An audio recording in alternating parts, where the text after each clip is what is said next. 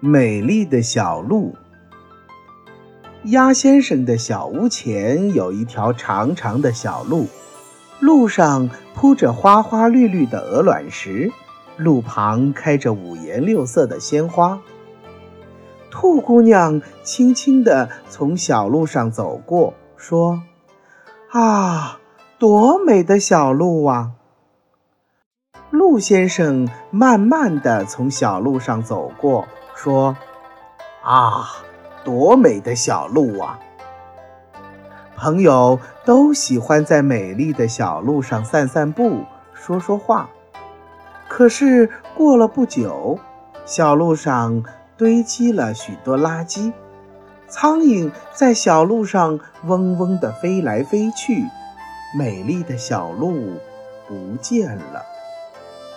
兔姑娘又从小路上走过，皱起了眉头，说：“呀，美丽的小鹿怎么不见了？”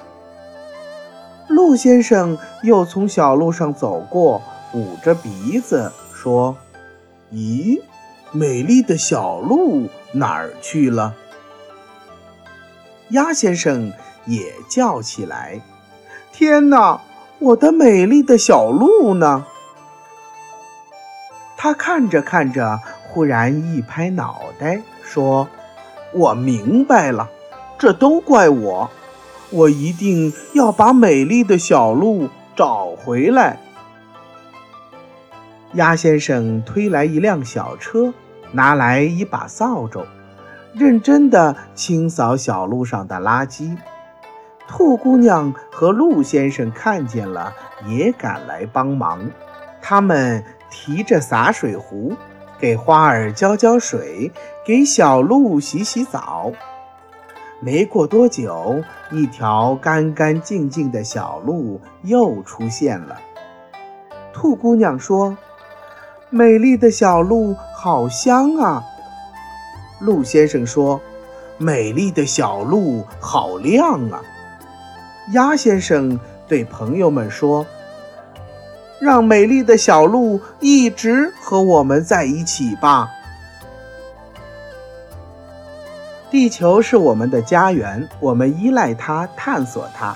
这个蔚蓝色的星球多么美丽！但我们要知道，地球只有一个。”这篇课文讲了一个有关环境卫生的故事。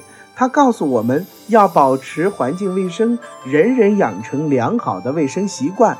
不美的行为会破坏美丽的环境，美是需要大家共同来维护的。